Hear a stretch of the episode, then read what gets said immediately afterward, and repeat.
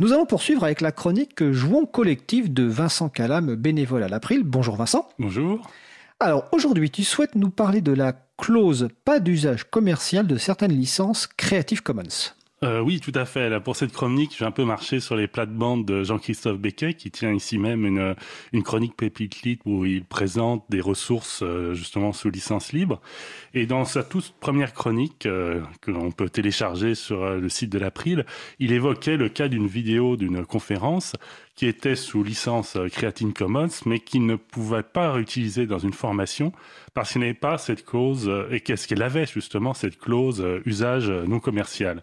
Et donc, dans sa chronique, il parle de l'échange qu'il a eu avec l'auteur pour lui faire retirer cette clause. Et c'est de ça que je voudrais parler aujourd'hui. Alors, clause, licence, Creative Commons, allez, trois mots de jargon d'un coup, explique-nous ça. Voilà, alors, euh, bon, les habitués connaissent ça par cœur, mais il faut préciser pour les personnes qui, qui nous rejoignent. Euh, donc, la licence, c'est un document juridique qui indique les conditions d'utilisation d'un logiciel ou de toute autre production. Euh, je parle sous contrôle. Hein, vous savez, bon, c'est souvent ce long texte que vous faites défiler très rapidement sans lire pour activer le bouton j'accepte vous vous posez sans, sans poser de questions. Il y a donc de très nombreuses euh, licences différentes. Et euh, dans le cas des logiciels libres, on dit qu'un logiciel est libre quand l'auteur lui a attaché une licence qui assure à l'utilisateur donc quatre libertés hein, la liberté d'utilisation, la liberté d'examen du code, de modification du code et de distribution du, du code modifié la plus célèbre des licences libres et la première, c'est la GNU GPL. Et euh, ces licences, qui sont très utilisées dans le monde du logiciel libre, ont inspiré d'autres licences plus adaptées à d'autres productions intellectuelles comme euh, les textes euh, et les vidéos. Et une des plus connues, c'est la Creative Commons. Attention Vincent, attention, on, ne dit pas la licence Creative Commons, mais les licences Creative Commons. Voilà, parce que nous approchons du nœud du problème. En fait, le système des Creative Commons, c'est une famille de licences et quand vous avez votre document, vous êtes l'auteur, vous voulez le mettre sous licence Creative Commons, vous choisissez un certain nombre de clauses parmi celles euh, disponibles. Donc il y a par exemple la clause attribution qui demande euh, ce que l'auteur initial soit bien cité, la clause partage à l'identique qui impose de, de distribuer les modifications sous les mêmes conditions, et la clause NC pour non commercial qui interdit l'usage commercial. Alors, donc nous y sommes. Alors, pourquoi pose-t-elle problème cette clause pas d'usage commercial? Alors, parce que une licence Creative Commons avec cette clause est une licence non libre. C'est en effet la première liberté des, licences libres, c'est celle de la liberté d'utilisation, donc y compris dans un usage euh, commercial. Et donc, avec une clause non commerciale, vous, limitez la, liberté de l'utilisateur. Le problème en fait de cette clause, c'est que elle apparaît comme assez naturelle, même très naturelle, en particulier pour une association qui en France est, euh, est régie par la fameuse loi de 1901. Donc la loi qui parle d'association à but non lucratif. Exactement. Et pour les associations, il y a une légitime fierté à faire partie d'un secteur non marchand. Du coup, euh, je pense qu'elles ont le sentiment que la clause NC est faite pour elles. Donc la difficulté du côté du militant du libre, c'est de montrer en quoi euh, cette clause est un frein à la diffusion de, de leur production. Donc un exemple, c'est une photo peut pas être euh, mise dans une production en papier, même si cette production était vendue à un prix coûtant, c'est-à-dire juste au prix de, de, de l'impression. Je pense que pour les associations aussi, cette clause rassure, parce que derrière ça, il y a quelqu'un, la, la crainte que quelqu'un profite du travail, euh, euh, qu'il se fasse de l'argent dans, dans, le dos de l'association. Oui, mais, mais, ça, c'est un fantasme, en fait. Alors, oui, je pense que oui, dans le sens où moi, j'ai pas d'exemple concret d'un vol, euh, d'un vol de, de données, d'informations ou de, de quelque chose qui ferait de l'argent là-dessus. Mais je pense que il n'y a pas d'exemple concret, mais en revanche, il y a un environnement dont il faut être conscient quand on est aussi militant du libre, dans le sens où le monde associatif est en ce moment soumis à une très forte pression de rentabilité. Euh, il y a des suppressions de subventions, euh, il y a des exigences de, redevabilité excessive, de rendre des comptes, euh, des évaluations comptables et, et très tatillonne et très financière, il faut faire du chiffre.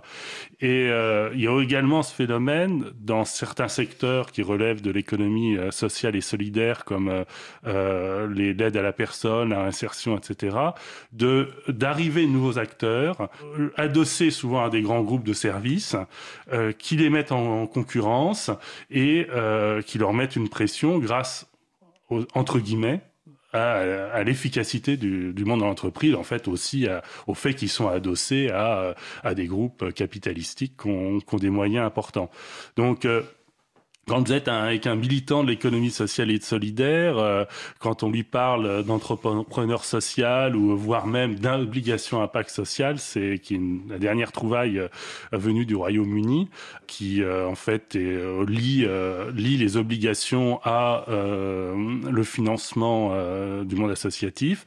En général, quand vous lui parlez de ça, ça lui donne les des boutons. Hein. C'est parce que ça l'attaque aussi dans sa son fondement, enfin dans sa sa, sa raison d'être. Voilà, donc tout ça pour dire que c'est un terrain sensible, la question du, du, non commercial. Donc je pense qu'il faut, faut marcher un peu sur des œufs quand on aborde cette question avec une association. comment il faut procéder selon toi? Alors, moi je pense que le, le mieux est de procéder en deux temps. Je ne pense pas être le seul à avoir cette expérience. Le premier sens, c'est déjà de convaincre l'association de l'intérêt d'avoir une licence. Parce que tout simplement, euh, euh, beaucoup d'associations ont leur document qui est comme ça, sans indication. Donc, quand il n'y a aucune licence, ça dépend juste du droit d'auteur, et donc il n'y a rien d'autorisé. Et donc, déjà, les convaincre d'indiquer une licence. Dans ce premier temps, la clause non commerciale, parfois, ça peut rassurer. Ça, peut rassurer l'association qui, limite un petit peu cette diffusion libre auquel elle n'était pas forcément préparée. Et je pense que c'est dans un second temps qu'on peut, à partir d'exemples euh, concrets, euh, montrer en quoi euh, cette clause non commerciale constitue un frein et n'est pas très utile et, finalement pourrait être supprimée. Par exemple, si l'association gère des données géographiques, par exemple géolocalisées, euh, la clause non commerciale va interdire de les réutiliser dans une base de données comme OpenStreetMap, qui est la grande base de données géographiques. Donc, c'est une valorisation en moins des données euh, pour l'association et, c'est dommage. Dans sa chronique, euh, Jean-Christophe avait procédé comme suit. Il avait d'abord félicité l'auteur parce qu'il avait déjà fait l'effort de mettre sous licence Creative Commons avec clause non commerciale. Et ensuite, une fois qu'il avait félicité, il lui a montré l'intérêt qu'il avait à abandonner, euh, abandonner cette clause pour euh, permettre une meilleure valorisation, une meilleure diffusion euh, du contenu et de la production, parce que en final, c'est ça le but, c'est aussi de, diffuser au maximum sa production.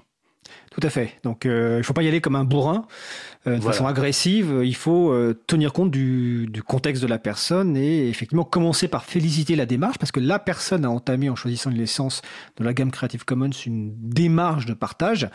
Et il faut dire aussi que Creative Commons n'explique pas trop au fait quand on choisit les licences les impacts potentiels. Bon, évidemment, pas d'usage commercial, il peut y avoir différentes interprétations et je trouve qu'il y a peut-être un manque d'explication. Et donc, il faut y aller en l'expliquant et puis en positivant au départ euh, en saluant le travail et puis en respectant le choix final de la personne au fond. Oui, complètement. Puis dire que finalement, la, une des clauses les plus importantes, euh, c'est la clause d'attribution, qui est de dire, euh, oui, c'est important que votre travail soit, euh, on garde la source de qui l'a produit initialement. Je pense que d'ailleurs, c'est des meilleures protections, contre le vol, parce que quelqu'un va pas s'amuser à faire entre guillemets de l'argent en indiquant la source et en montrant que sa source ce n'est pas lui, que c'est une petite association. En termes d'image, ce n'est pas terrible. Donc le plus important, c'est sans doute cette clause d'attribution et de la faire respecter. Alors, il y a peut-être aussi la clause, euh, c'est peut-être l'occasion d'expliquer l'importance de la clause de, partage à l'identique copyleft. On pourra peut-être en reparler euh, parce que c'est une clause qui permet de protéger beaucoup plus finalement que la clause non commerciale. Puis sur le terme vol, on va rappeler que dans le numérique, il n'y a pas vraiment de vol, hein, parce qu'on ne soustrait pas quelque chose. Voilà, c'est juste un terme de, de, terminologie. La conférence dont tu parles, c'est un faible degré d'originalité. Et donc la chronique de Jean-Christophe Becquet, c'était dans l'émission du 15 janvier 2019. Donc les podcasts sont disponibles sur causecommune.fm et, et sur april.org. On peut aussi, euh, bah, quand tu parlais des freins, expliquer que par exemple un frein potentiel, tu as parlé de OpenStreetMap, mais on vient de parler d'OpenFootFax, bah, expliquer qu'OpenFootFax la licence choisie n'est pas une licence, c'est pas une licence Creative Commons parce que c'est spécial base de données, mais c'est une licence qui autorise la réutilisation euh, commerciale et que finalement quelque part c'est un, un commun numérique qu'on développe et qu'effectivement, bah, voilà, il y, a une discussion à avoir avec les personnes pour qu'elles comprennent la démarche et qu'elles fassent leur choix en toute connaissance de cause euh, au final. Tout à fait. Écoute, Jean, euh, je vais t'appeler Jean-Christophe. Euh, Vincent, est-ce que tu veux ajouter quelque chose? Euh, Non, c'est bon. Non, mais écoute, merci Vincent, et puis on se, on se voit le mois prochain.